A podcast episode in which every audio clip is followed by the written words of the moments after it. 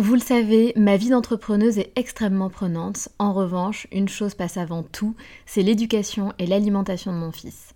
On fait très attention à notre alimentation et on essaie de plus en plus de réduire le sucre dans nos vies et dans la vie de Léo. Un sujet très important pour nous, sachant qu'en plus, un documentaire sur Arte nommé Sucre, le doux mensonge, énonçait qu'en France, un enfant de 8 ans a déjà mangé plus de sucre que ses grands-parents pendant toute leur vie. Donc jamais de goûter trop sucré et lui faire manger 5 fruits et légumes par jour. Avoir une alimentation équilibrée et fruitée, c'est clairement le meilleur des carburants pour vous les filles, mais aussi pour vos enfants. Je glisse souvent une gourde pomme pot dans mon sac, sans sucre ajouté bien sûr, avant d'aller le chercher à l'école, parce qu'en plus de plaire à Léo, ça équivaut à une portion de fruits recommandée par le programme national nutrition santé. Pour moi, c'est pratique et pour lui, c'est délicieux et ludique. Et maintenant, place à l'épisode.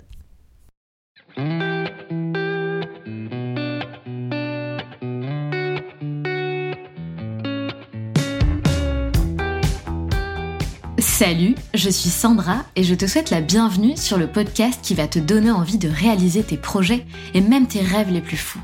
Notre mission, t'apporter de l'inspiration. J'échange avec des femmes qui ont osé s'écouter. Choix de vie audacieux, parcours atypique, projets fous, elles nous dévoilent tout sans filtre.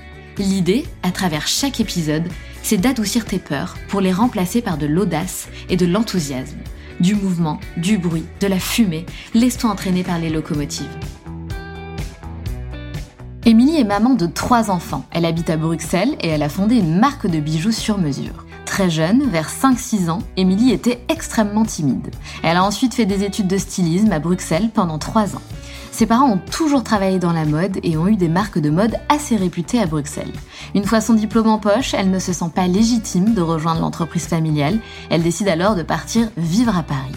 Seule face à elle-même et à force de sortir de sa zone de confort, Émilie a pu combattre cette timidité. Elle passe par de belles maisons comme Isabelle Marant, Dior, Christian Lacroix elle passera aussi par le magazine Glamour. Elle rentre ensuite à Bruxelles pour se marier, une première fois, à seulement 24 ans.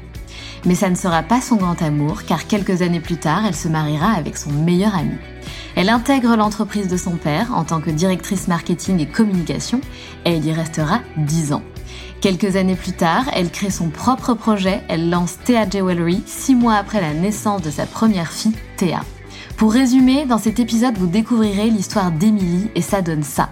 Un premier mariage à 24 ans, tomber amoureuse ensuite de son meilleur ami et l'épouser, créer sa marque en donnant vie à son premier baby, tomber enceinte trois fois alors qu'elle est censée ne pas en avoir, elle nous racontera en détail les étapes de l'évolution de son business, les succès de Thea Jewelry, les galères qu'elle a rencontrées et comment elle gère trois enfants tout en menant de front un projet entrepreneurial et d'autres activités. Comme elle le dit, pour être entrepreneuse, il faut être courageuse et avoir confiance en soi. Bienvenue dans l'univers d'Emily.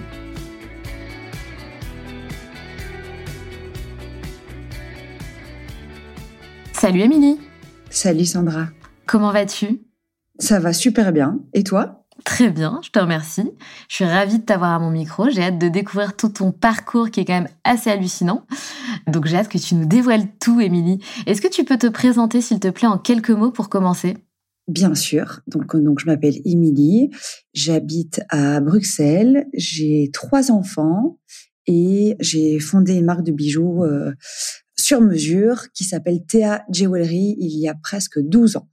Donc, tu m'avais un petit peu expliqué ton parcours entrepreneurial et j'ai découvert, pour rebondir sur ce que tu viens de dire, j'ai découvert très récemment que tu as été maman, que tu étais maman, pardon, de trois enfants et je me suis dit, mais c'est pas possible, mais comment fait-elle? Donc, on va y revenir, évidemment, et tu vas nous expliquer un peu quels sont les secrets pour gérer tout ça. Mais avant ça, on a envie de comprendre, ben, qui tu es, qui tu étais aussi plus jeune. Est-ce que tu savais qu'un jour tu allais te lancer dans, l'entrepreneuriat? Comment ça s'est passé un, un peu pour toi? Quel est ton parcours? Quelle est ton histoire? Donc, je te laisse vraiment prendre le point de départ de ton choix. Écoute, alors je vais remonter assez haut euh, au vu de ta question. C'est parce que je pense que c'est important aussi pour la suite. Quand j'étais quand même très jeune, donc on parle bien de vraiment toute petite, 5-6 ans, j'étais vraiment maladivement timide. Mais vraiment quoi, genre je disais pas bonjour aux gens, je me cachais derrière ma mère, euh, je j'étais euh, j'étais très très très très timide à un tel point que voilà que mon père souvent il pensait que je faisais exprès en tout cas de pas dire bonjour aux gens pour être juste désagréable, mais en fait j'étais juste super timide. Et heureusement pour moi, j'avais un, j'étais, j'étais assez myope en fait quand j'étais jeune, donc je me cachais derrière mon problème de vue pour ne pas devoir dire bonjour aux gens. Je dis tout le temps que je les reconnaissais pas, que je les avais pas vus, mais bon, une fois sur deux, je les avais vus quand même. Bien sûr. Donc non, écoute, euh, ça s'est mis un peu comme ça, tu vois, sur mon chemin, parce que je, je, j'ai commencé par ça, parce que je pense que du coup, il faut quand même vachement combattre cette timidité pour être euh, pour être entrepreneur parce que bah il faut quand même euh, y aller, il faut être quand même vachement audacieux donc euh, donc il faut quand même souvent sortir de sa zone de confort. Tout à fait. Et être un peu plus courageuse de ce que je n'étais. Donc euh, voilà, ça c'était un peu pour le mood de la petite la petite personne que j'étais, mais en soi, écoute, moi j'ai toujours eu des parents qui étaient assez entrepreneurs dans dans leur mindset. Donc on va dire que j'ai quand même grandi avec ça dans mon éducation, dans cette manière d'être libre, tu vois, et de pouvoir pouvoir réfléchir euh, euh, constamment, de pouvoir tout le temps se remettre en question. Donc c'est vrai que j'ai souvent vu ça. Et euh, je vais pas dire que par défaut je fais ça parce que je pense qu'on fait ce qu'on évidemment ce qu'on veut, mais euh, c'est un exemple que j'ai que j'ai bien aimé. J'ai bien aimé être éduquée comme ça, vivre dans ça. Donc je pense que voilà tôt ou tard je me serais euh, lancée là-dedans. Et qu'est-ce que tu as fait pour combattre justement cette timidité au fil du temps? Écoute, euh, qu'est-ce que j'ai fait euh, bah, Pas grand-chose en fait. Je pense que j'ai juste pas eu le choix plusieurs fois de de, bah, sortir de cette fameuse euh, zone. Et si je dois dire un point qui m'a vraiment le plus marqué, c'était après mes études de stylisme, parce que j'ai fait des études de stylisme à, à Bruxelles, parce que aussi mes parents ont toujours travaillé dans la mode, donc je pense que c'était quelque chose que je me suis un peu inscrite par défaut. Je suis venue habiter en fait à Paris pendant 3-4 ans pour faire des stages dans la mode. Et je pense que c'est vraiment à ce moment-là, si tu veux, en, en cassant un peu tout, si tu veux, le petit train-train, de partir vivre seule dans une vie. Bon, ok, c'était pas très loin, mais ça restait quand même pas la mienne dans une autre ville, devoir me démerder, euh, le métro, les copains, euh, la vie seule. Euh, j'avais quelque chose comme 21 ans, donc donc je pense que ça m'a permis vraiment de ne pas avoir le choix, si tu veux, de me faire des potes et de d'avoir une vie sociale et de me démerder. Et je l'ai pas forcément remarqué, mais en fait, quand je revenais à Bruxelles, en fait, pour pour voir ma famille ou pour des events, on me le disait à chaque fois, mais c'est comme tu as changé, euh, tu es beaucoup plus euh, présente, tu beaucoup plus, euh, as plus confiance en toi. Et donc, effectivement, j'avais remarqué, mais euh, on m'a vraiment tellement fait remarquer, en fait, que je me suis vraiment dit que ça devait être vraiment à ce moment-là qu'il y a quelque chose qui s'est transformé, quoi. C'est marrant parce que euh, ça fait vraiment euh, écho à ce que j'ai vécu moi-même, donc ça me parle énormément ce que tu dis. Mais bref, aujourd'hui le sujet c'est toi, ce n'est pas moi, mais du coup ça me parle euh, énormément.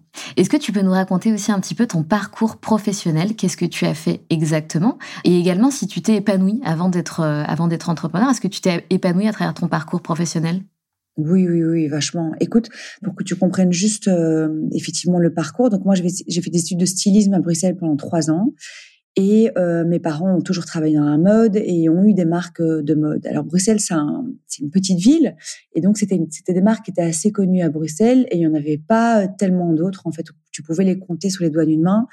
Et donc c'est à ce moment-là, tu vois, quand quand j'ai fini mes études, j'avais un peu, bah, forcément, un petit peu le syndrome de, de l'imposteur, comme on a beaucoup. Et puis surtout, je me sentais pas légitime, voilà, parce que j'avais pas d'expérience professionnelle et je me disais oui, euh, être la fille euh, du boss, tu vois, ça va être déjà en fait euh, une arrivée qui va être remarquée, on va dire. Bien sûr. Mais en plus, quand t'as pas de background, ben j'ai l'impression que j'avais pas vraiment les choses à dire. Donc, euh, et je me, voilà, c'était bizarre pour moi d'aller dans une autre marque, euh, on va dire euh, concurrente, par mon statut. Donc, c'est à ce moment-là que j'ai décidé de partir à Paris en me disant, mais en fait, je vais aller faire mes armes autre part et je reviendrai quand j'estimerai que je serai prête. Et donc, c'est comme ça que je suis arrivée à Paris. Alors, tout d'abord, pour la faire brève, en fait, je me suis inscrite à l'IFM, qui est l'Institut français de la mode, où j'ai voulu euh, bah, aller plus loin dans mon parcours euh, d'études de, stylisme. J'ai pas été prise euh, vraiment comme élève, mais j'ai été vraiment assez loin. Ils étaient assez contents finalement de ma vision et de ce que je leur racontais. Donc ils m'ont donné l'opportunité en fait de me trouver un stage. Ils m'ont dit bah voilà t'as pas été prise dans le cursus, mais voilà, qu'est-ce que tu as envie de faire, où tu as envie d'aller, on, on, aime bien ton personnage, ta vision, donc on a envie de t'aider. Donc ça, c'était trop, trop, trop une cool opportunité. Et c'est comme ça, en fait, qu'ils m'ont trouvé mon premier stage qui était chez Isabelle Marant, parce qu'ils avaient une ancienne de chez eux, en fait, qui était chez Isabelle Marant. Donc, euh, ils avaient contacté Charlotte, en fait, pour voir s'ils pouvaient intégrer l'équipe ce qui s'est fait assez rapidement. Donc c'est comme ça que je suis arrivée euh, à Paris, du coup avec euh, bah, déjà un stage dans les valises et euh, Isabelle Marant. Bah, bon, j'imagine que vous connaissez tous aujourd'hui, mais quand même il y a 20 ans, parce que oui c'était il y a 20 ans, c'était une marque qui était un peu connue, qui défilait pas vraiment, qui était encore une marque qui était dans le sentier. L'équipe était toute petite. Moi je sais pas comment elle est maintenant, mais j'imagine qu'elle a bien bien bien grandi. Et donc voilà, c'était déjà une super opportunité parce que j'ai eu un stage pendant six mois là-bas dans le bureau de style qui m'a appris plein, plein, plein de choses.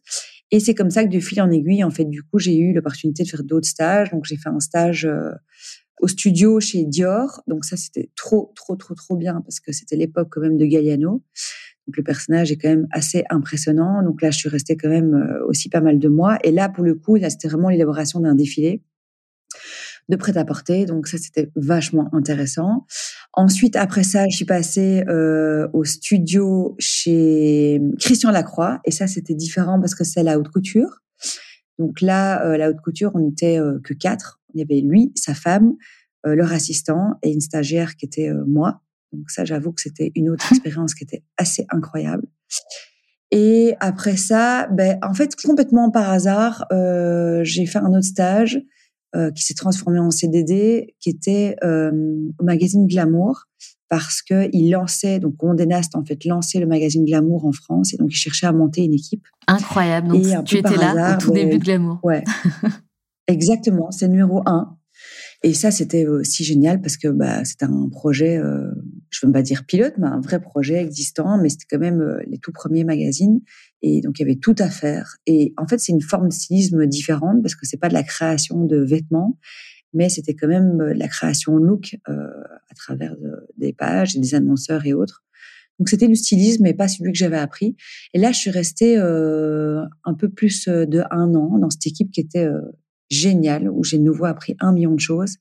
Et c'est à ce moment-là, en fait, que j'ai arrêté pour rentrer vivre à Bruxelles parce que tout simplement, je me mariais et j'avais mmh. envie d'avoir une vie de famille euh, à Bruxelles qui était une super qualité de vie que j'avais connue petite et j'avais envie d'avoir la même chose et pouvoir offrir la même chose. Donc ça, c'était pour ma vie, euh, on va dire, euh, d'avant, qui, qui touchait plus, on va dire, vraiment à la mode et au stylisme. Et c'est fou quand même parce que toi qui étais donc extrêmement timide et introverti, t'es quand même rentré dans un monde qui peut faire en tout cas assez peur et qui est très exigeant. J'imagine que, enfin voilà, faut répondre à certaines exigences. T'étais pas impressionné? Enfin, tu t'étais quand même à l'aise dans ce milieu-là? Euh, à l'aise, je te dirais pas, c'est un grand mot.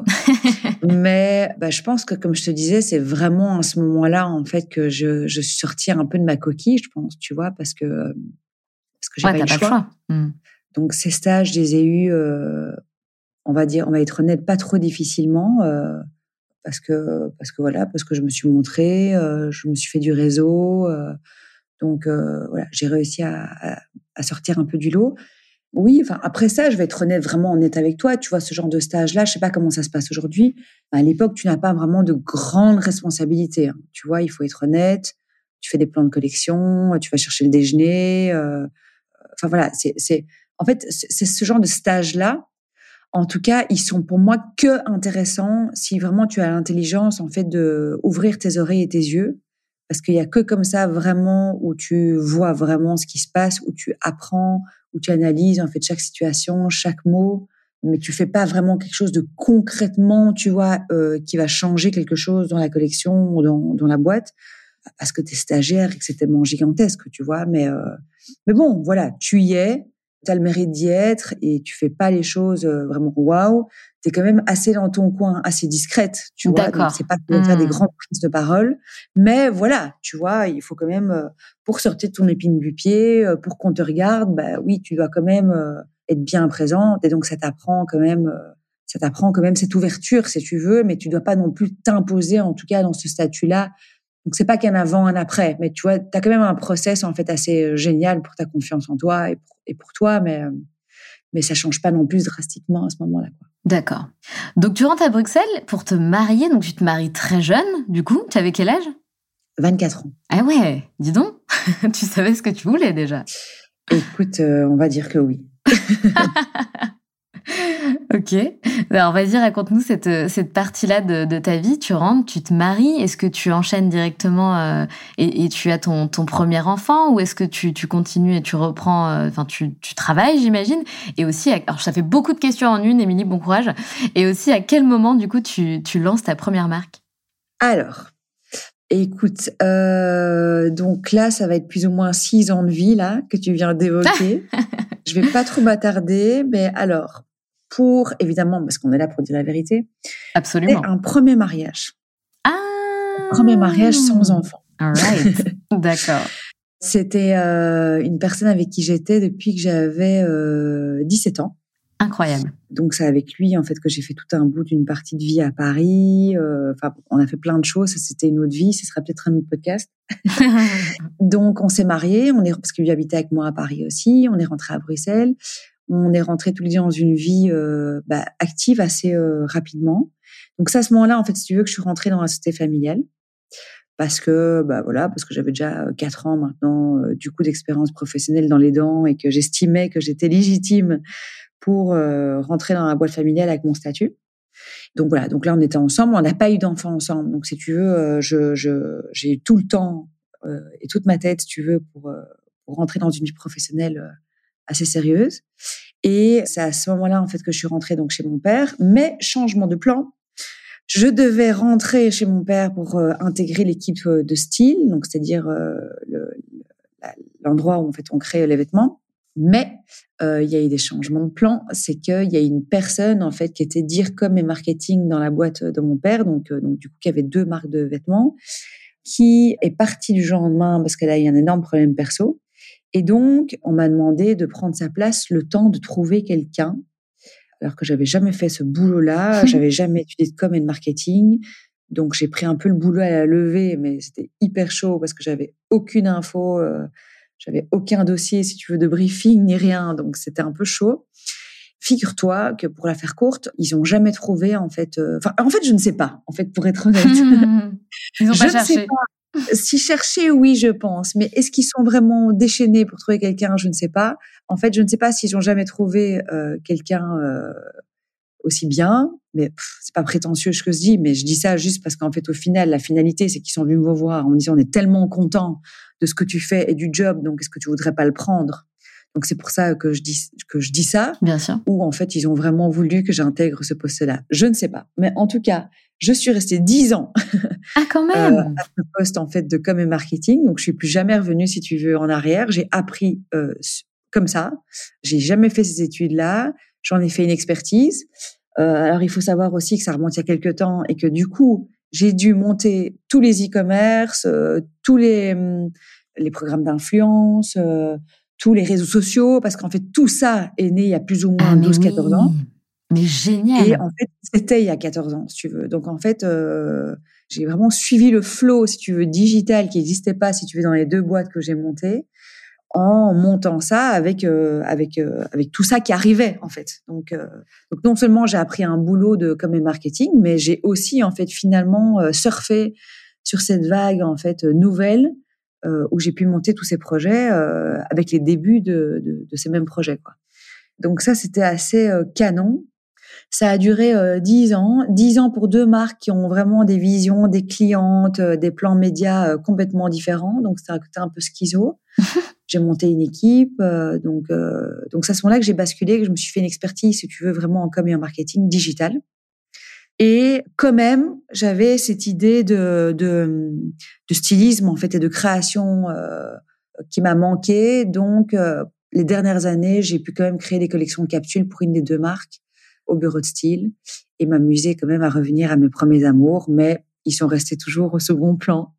Donc ça, c'est pour la partie, si tu veux, euh, voilà, boulot dans cette entreprise familiale. Je dois revenir un petit peu en arrière en disant aussi que du coup, en, euh, on va dire 2009, euh, donc c'est-à-dire 4-5 ans après, je me suis mis du coup en couple avec mon meilleur ami. Ah, c'est pas vrai. Non, mais attends, mais génial. On adore ce genre d'histoire, hein, il faut savoir. Mon meilleur pote, enfin, il est mon meilleur pote d'ailleurs depuis 25 ans. Euh, donc depuis, enfin, il était d'ailleurs à mon premier mariage. Enfin, bref, c'est une longue histoire.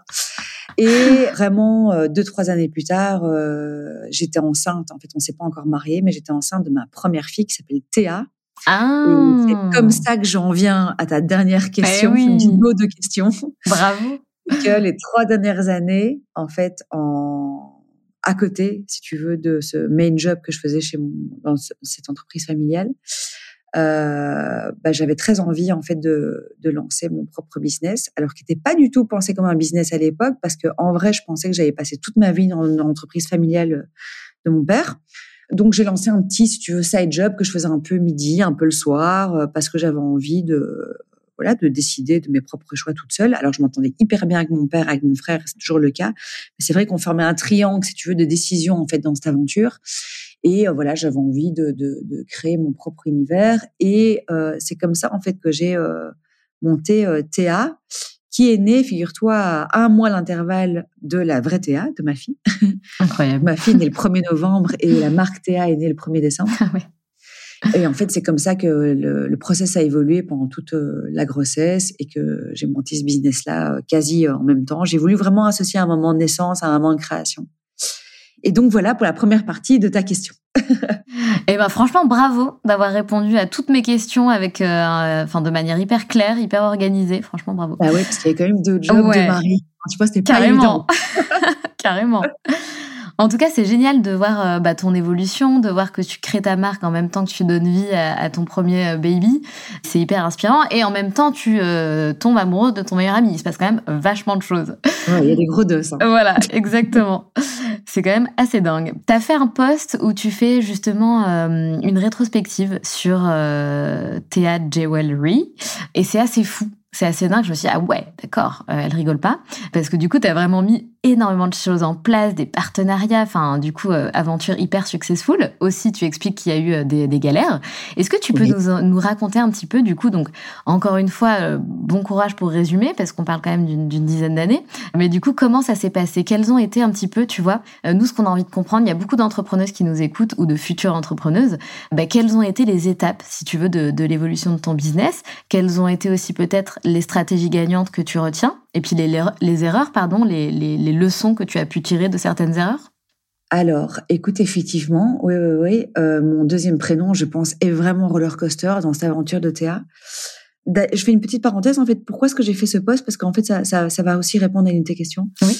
Parce que, en fait, euh, ben, en- j'ai d'autres euh, petites cordes à mon arc, on va dire, dans ma vie où j'accompagne euh, à travers pas mal de projets, euh, pas mal d'entrepreneurs. Plutôt femmes, c'est pas fait exprès, mais voilà, c'est plutôt elles qui viennent à moi.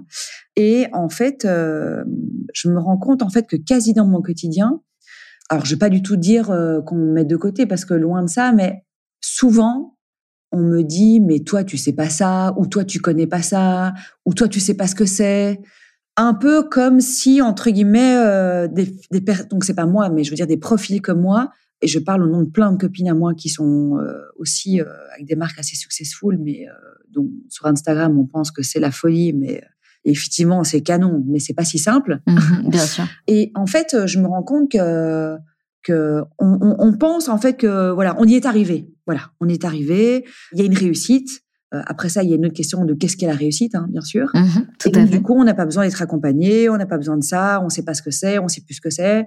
Et en fait, je me rends compte que ça m'atteint à chaque fois.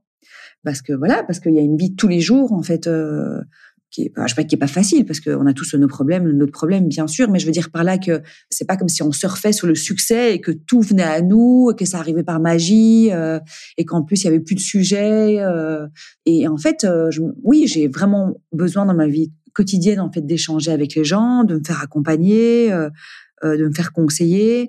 Et, et, et donc voilà, j'a- j'avais envie de dire oui, ok, vous voyez tout ça en fait à travers bah, l'insta, à travers les sites, à travers ce qu'on raconte, Euh, et c'est forcément incroyable parce que euh, quand on fait le bilan, et encore euh, dommage que les posts s'arrêtent à deux, 2000, 2200 Ouais. caractères. Parce que franchement, j'ai vraiment dire. pour un- à 2200 parce que le premier texte, il en faisait 5000. Euh, donc j'ai vraiment, j'avais une double liste de plus et une double liste de moins, tu vois. mais euh, mais bon, voilà, je me suis, j'ai gardé les, les, choses les plus importantes, on va dire. Donc effectivement, oui, il y a ça, et oui, on voit qu'il y a des plus grandes stars, qu'il y a des, des collabs incroyables, qu'il y a des, qu'il y a mille pop-up, qu'il y a mille choses. Bien sûr que ça existe et, et, et c'est un moteur parce que c'est comme ça qu'on a envie de continuer, de grandir et de scaler. Mais effectivement, il y a énormément aussi de, de, choses qui sont négatives et, et, finalement les choses négatives il y en a peut-être moins dans la liste mais elles prennent beaucoup plus de temps et de place en fait en charge mentale en fait que les choses qui sont positives quoi même si forcément on est super content des choses positives Tout à fait. mais euh, il y a des process de je sais pas moi de vente ou de ou plein d'autres choses qui durent des mois voire des années alors que finalement une collab ça dure peut-être dix jours quoi c'est vrai, c'est tout à fait vrai. Donc euh, voilà, je crois que c'est important de le dire et pas du tout en mode Calimero, hein, pas du tout en fait. C'est juste pour dire en fait que, que on, on, a tous les, on a toutes les mêmes sujets en fait. Peu importe qu'on a un business à un an ou à dix ans ou à vingt ans, euh, au final on est toujours, on est toujours des femmes avec euh, une certaine énergie, euh, avec euh, des enfants ou pas, un mari, des envies et c'est pas forcément évident de, de mettre ça dans la vie de, de tous les jours. Et donc pour moi, c'était important de prendre la parole euh, sur ça parce que je pense qu'il faut, il faut, euh, mais, enfin voilà, faire attention et puis surtout se dire que on est tout égal en fait finalement, enfin dans ce genre de sujet quoi. Donc ça c'était le premier truc. Alors dans la vie TA, écoute, moi j'ai 12 années mais qui sont, oui, qui sont, oui, forcément elles sont là. Mhm. Mais euh, il faut savoir plusieurs choses. C'est que bah, d'abord les trois premières années, bah, j'étais full time dans un autre projet, qui était le projet familial. Donc c'était vraiment un petit job, on va dire, à côté. J'ai décidé de mettre full time dedans, tout simplement parce que mon père a vendu euh, ses boîtes. Donc c'est à ce moment-là que je me suis dit, bah qu'est-ce que je fais? En fait, euh, soit bah, je trouve un autre euh, job, euh, soit je fais un mi-temps et je fais TA mi-temps, soit je me mets full time dans TA parce que je savais pas ce que c'était en fait, parce que c'était un un bébé, mais c'était pas vraiment un bébé business, c'était un bébé euh, sans business plan, sans vision, sans objectif, euh, ce qui est assez faux aujourd'hui quand on dit ça, quand on lance quelque chose, mais c'était vraiment le cas.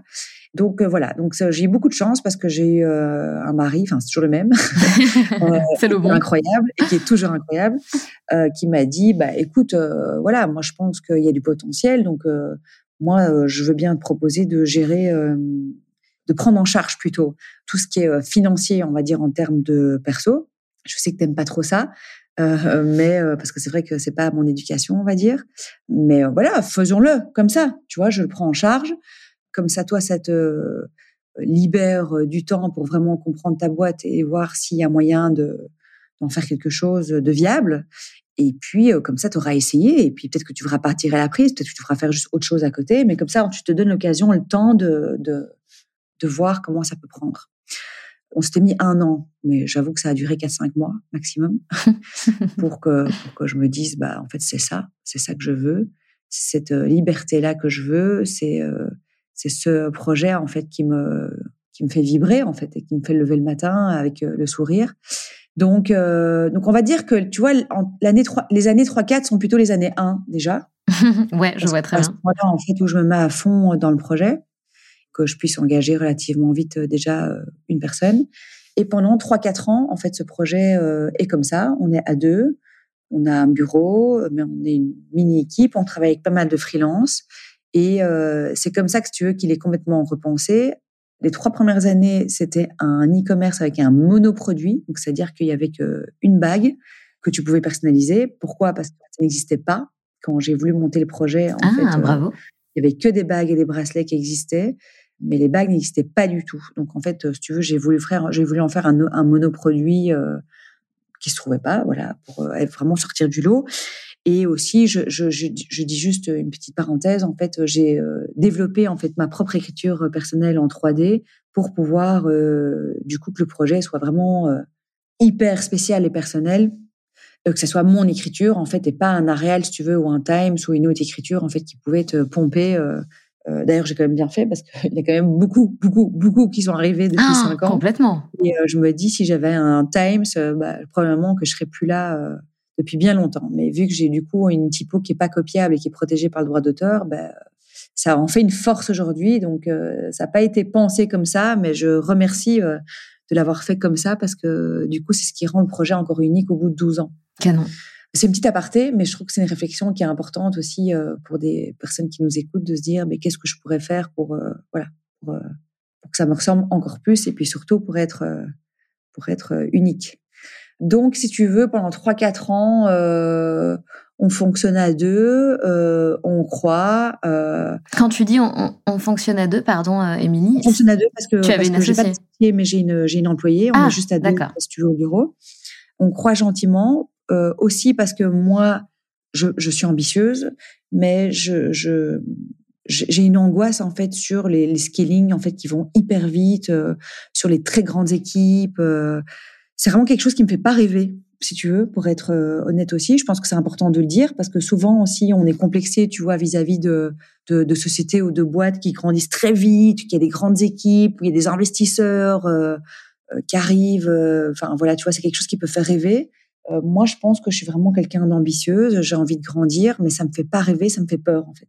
Donc moi, j'ai vraiment le quelque chose, le, si tu veux, la vision de, de doucement mais sûrement et de pouvoir être à l'aise, si tu veux, avec ma vie perso et, et de pouvoir allier plein de choses, mais pas à pas. Voilà, ça c'est vraiment mon truc à moi. Donc c'est pour ça que pendant 3-4 ans, c'est doucement mais sûrement, mais c'est très ok. On travaille avec beaucoup de freelance, ce qui me conforte en fait dans le fait de créer notre propre petite famille, si tu veux, mais de manière pas trop lourde. Et c'est dans ces années-là, en fait, que commencent les premières grosses collabs, les projets. C'est là on a approché, on a approché par Victoria's Secret, tu vois, qu'on leur fait des, on leur, fait des bijoux pour une campagne incroyable. Enfin voilà, on a plein d'histoires assez incroyables à ce moment-là. On les chérit bien sûr, mais on essaie de toujours trouver c'est quoi la suivante pour aller au step suivant et pouvoir s'épanouir. Et puis au bout de 6-7 ans, bah voilà, tu vois, arrive le être seul.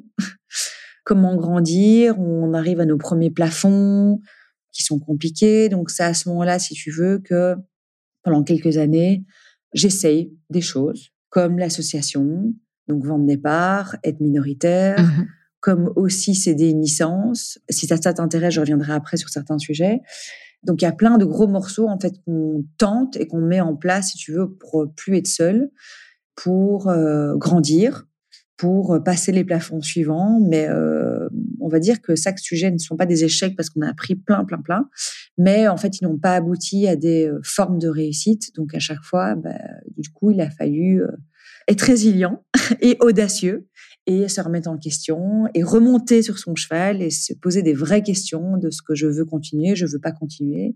Et ça, ça dure quelques années euh, comme ça pour au final, en fait, en janvier, février 2020, racheter toutes les parts de tout le monde, y croire, revoir à zéro le business à nouveau, revoir la plateforme de marque, revoir le business, prendre une coach, me retrouver à un mois du premier confinement, penser qu'on a fait la plus grosse erreur de sa vie, mais euh, finalement pas du tout. Euh, c'était c'était au final à nouveau une année 1, donc l'année 10 euh, ou 9 est nouveau une année 1. C'est pour ça que je parle de roller coaster énorme. Et depuis deux trois ans, ça se passe de nouveau euh, super bien. J'ai 100% des parts de ma boîte et, euh, et j'ai de nouveau une petite équipe et, euh, et on est très heureux actuellement dans l'histoire de la marque. Mais c'était pas long fleuve tranquille. En tout cas, il a l'air de s'en être passé beaucoup, hein, des choses.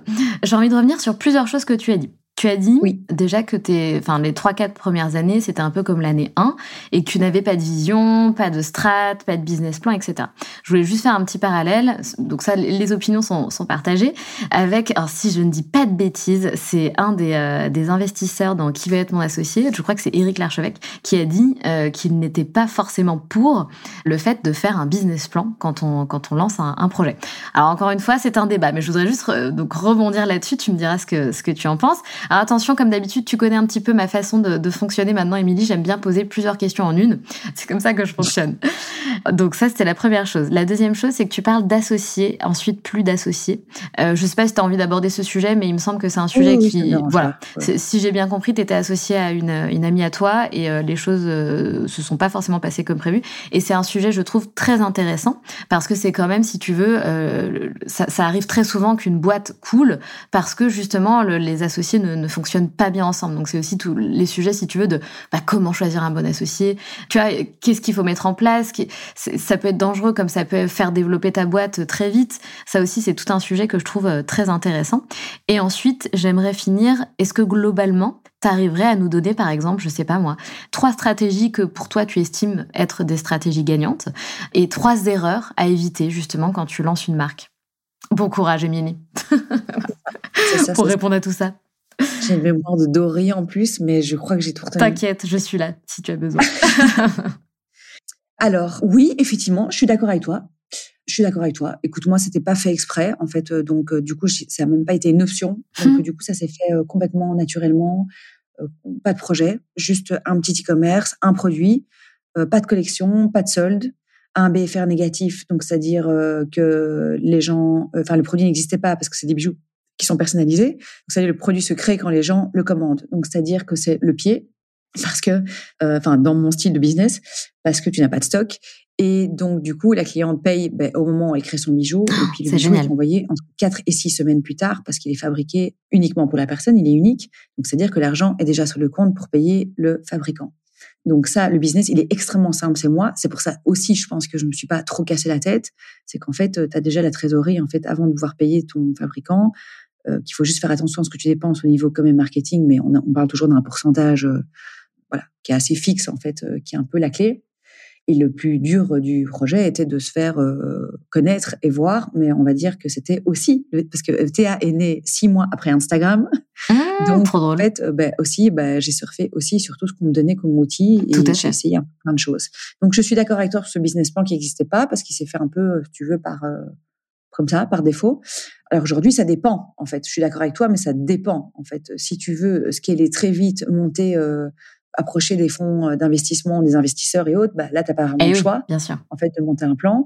Mais si ça reste comme moi, si tu veux un side job parce que tu peux pas, tu ne veux pas ou tu ne peux pas financièrement quitter un job actuel et que tu veux tester un projet, ben oui, je suis d'accord avec toi. Tu vois, tu peux tester plein de choses en fait euh, petites sans être trop parfait euh, et de pouvoir faire ça plus tard. Après ça, si tu veux lever plein de thunes en fait pour aller très vite, donc je pense que tu n'as pas le choix. Donc oui, je suis d'accord avec toi, ça dépend juste en fait de où tu en es et, comment tu vois tu ton projet. Mmh. Donc ça c'était pour la première question.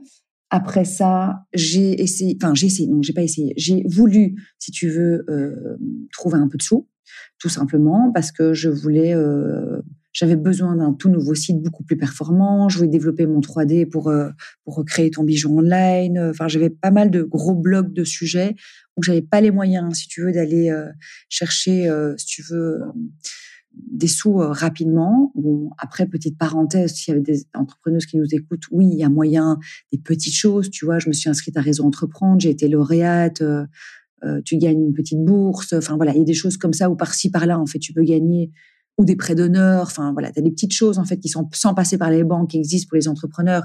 Donc, tu peux te démerder, si tu veux, pour juste, si tu veux, euh, souffler, on va dire. Mais euh, moi, c'était plutôt des plus gros travaux que ça, si tu veux. Donc, euh, j'avais besoin de ça. Et je me suis fait, j'avoue, influencer par pas mal de potes qui avaient, qui ont toujours d'ailleurs des, des, des, projets à succès et qui bah, parlaient beaucoup, si tu veux, d'associés, de, de levée de fonds, de d'aller chercher de l'argent, si tu veux, de, documenter son capital, enfin bref. Et donc, euh, je me suis dit, bah en fait, bah je suis un peu obligée de passer par là parce qu'apparemment la prochaine case, euh, c'est ça. Sauf que j'étais trop petite pour euh, des vrais investisseurs, on va dire, et en même temps, non, genre, en fait, j'étais, j'étais en fait pour le family and friends. En fait, à ce moment-là, au niveau de la grandeur de la boîte, parce qu'on disait souvent, ben, pas assez de chiffre d'affaires, donc ça c'est pas maintenant, ça c'est pas nous. Donc quand même pas mal de portes qui se ferment, mais de nouveau un apprentissage parce que vu que c'est pas du tout, du tout, du tout ma zone de confort, euh, tout ce qui est business et euh, quand je parle de business, je parle vraiment d'argent. Bah, je découvre en fait ce monde-là et euh, je me dis, enfin, je, je, je, vois bien en fait que le family influence c'est ma seule solution. Donc euh, je me retourne en fait euh, vers ça et euh, là je fais rentrer dans ma boîte en fait deux personnes.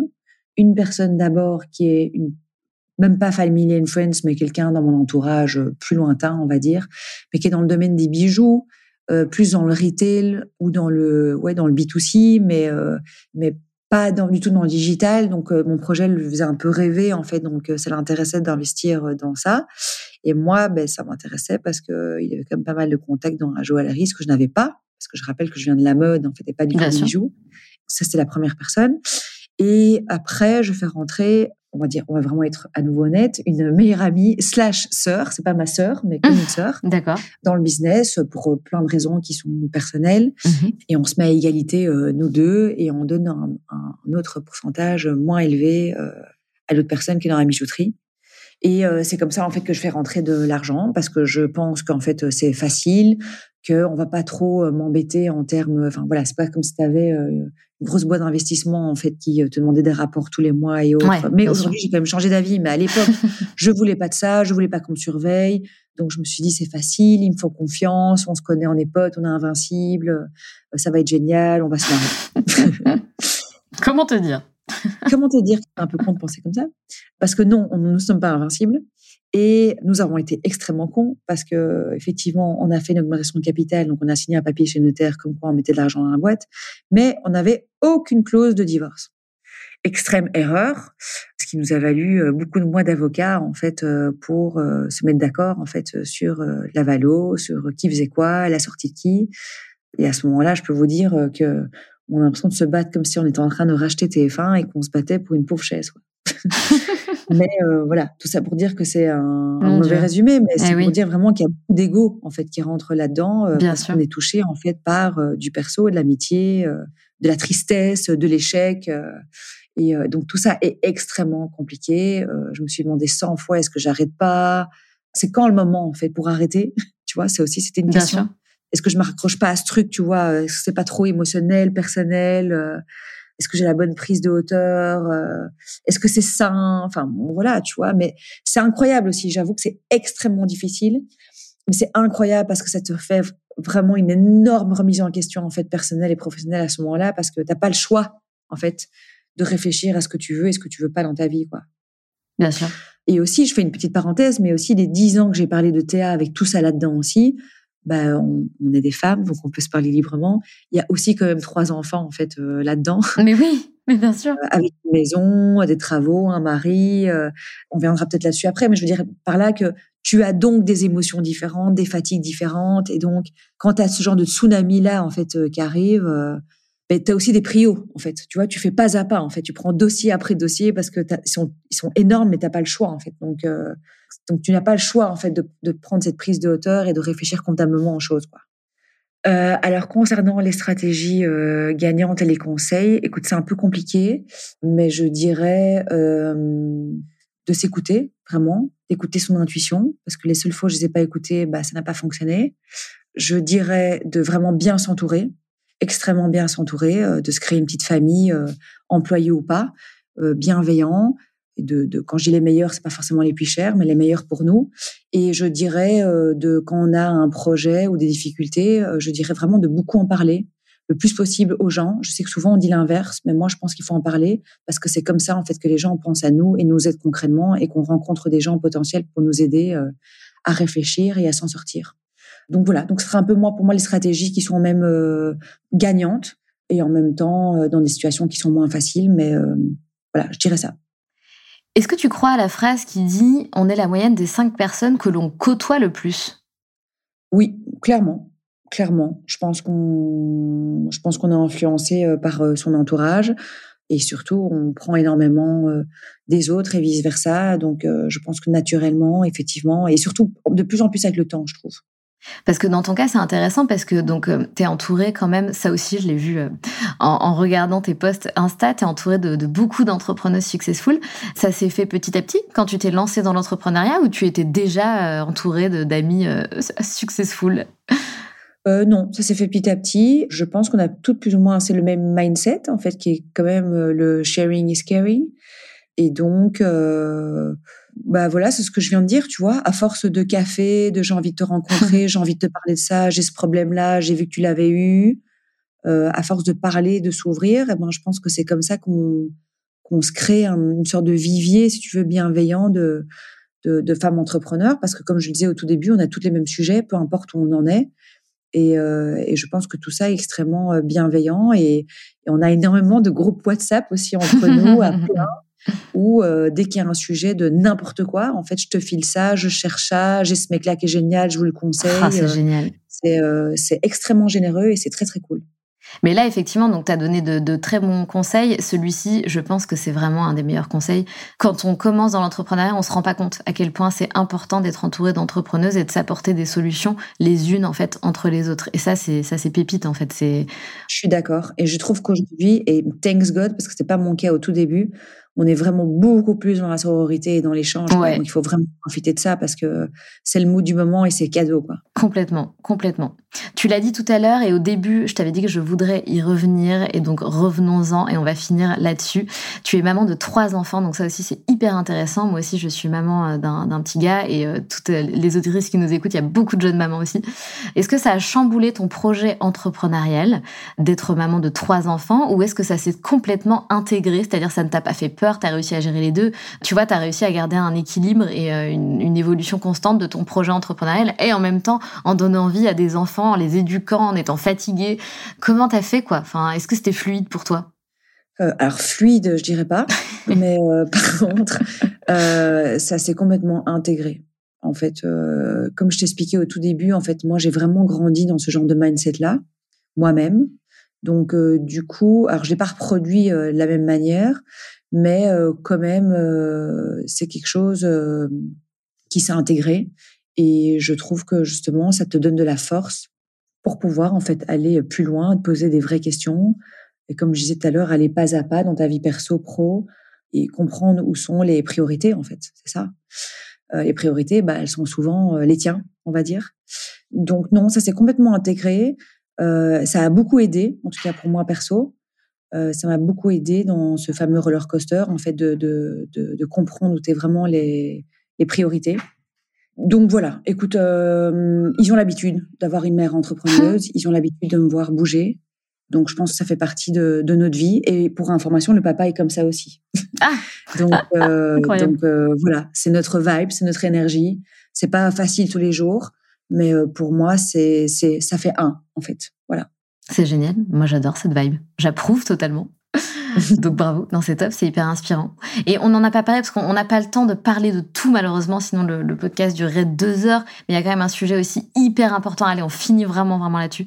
Pareil que j'ai découvert à travers euh, ton compte Insta parce que tu, tu partages quand même pas mal de choses.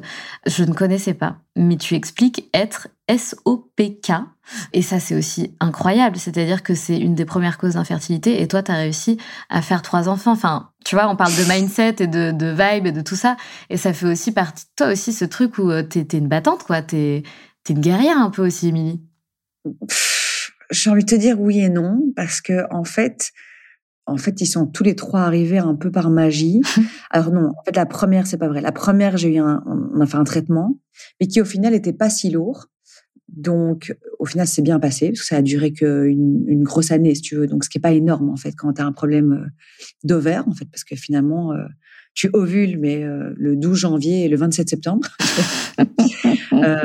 donc, il y a aucune règle. Ah ouais. Et les deux suivants, en fait, on m'a dit que ça s'était jamais remis, que mon cycle ne s'était jamais remis, parce qu'on pensait qu'un accouchement pouvait potentiellement tout remettre, mais c'était pas le cas.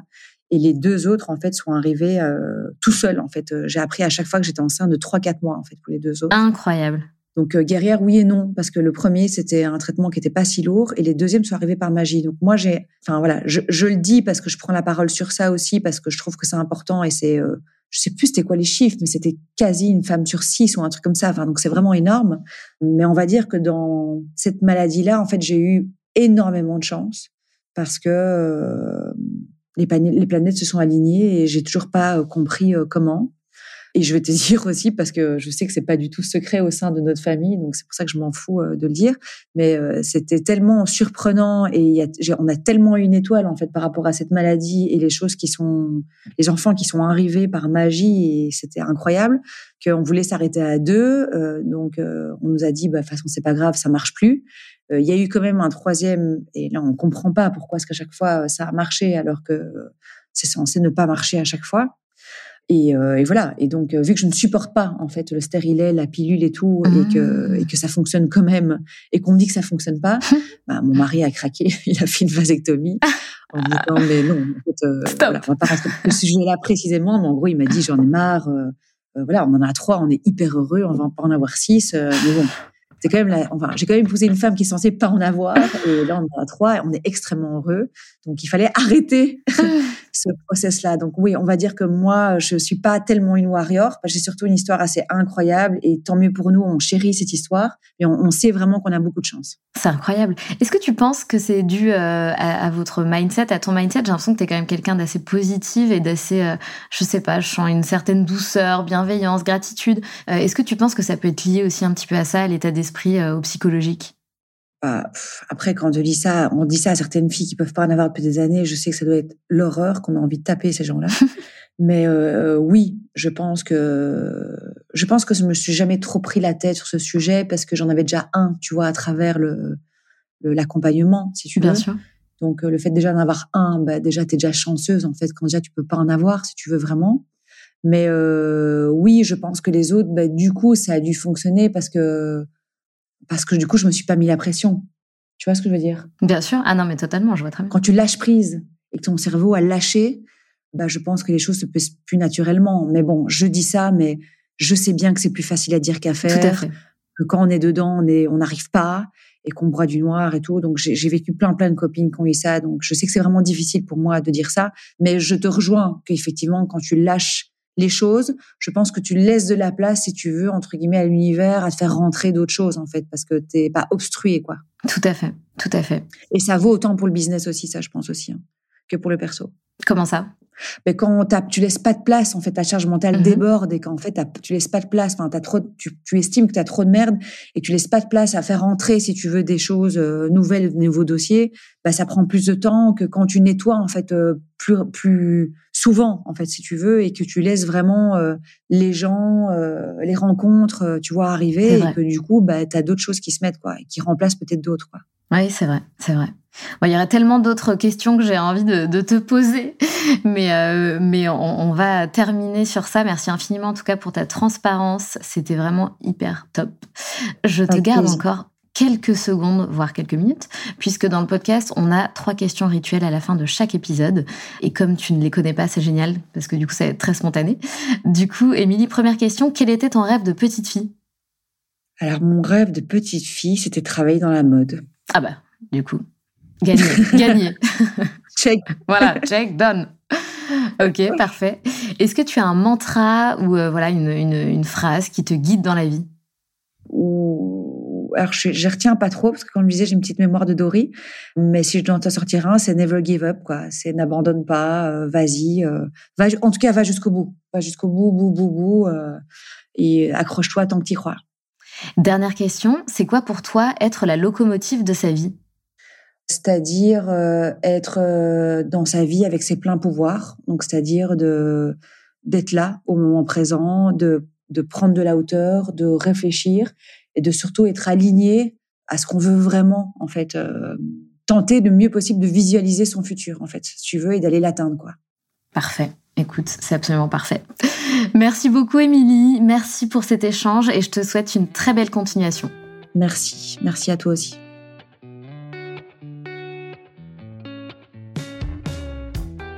C'est la fin de cet épisode et j'espère qu'il t'a plu. Si tu as envie de laisser 5 étoiles sur Apple Podcast ou Spotify, surtout n'hésite pas. Merci pour ta fidélité et on se retrouve mardi prochain pour un nouvel épisode. Pense à rejoindre la communauté Les Locomotives sur Instagram pour toujours plus d'inspiration, de motivation et de good vibes.